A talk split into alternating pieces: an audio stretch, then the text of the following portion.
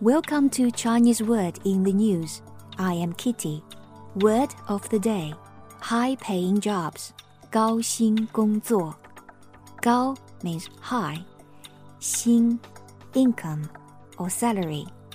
Gao high salary, high paying. Gong job are jobs. So gao xin gong zuo, high paying jobs. 高薪工作，高薪工作。Earning an annual income of six figures or more is the dream for many. But to land one of the best paying jobs of 2014, 高薪工作, you must be prepared to pay some hefty costs. According to CareerCast.com, a common trait among the US 10 highest paying jobs 高薪工作 is the requirement for extensive and specialized education.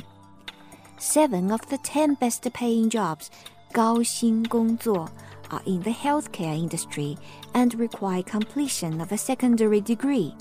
Surgeon, the highest paid career, 高薪工作 with an average annual salary of 233,150 US dollars can require more than a decade of preparation from undergraduate studies through medical school and the completion of a residency program.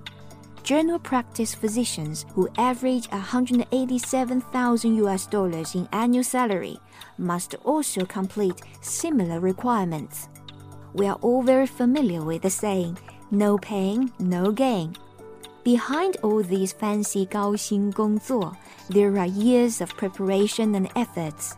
It is the same with any other fantastic artwork. The realization of all dreams needs effort.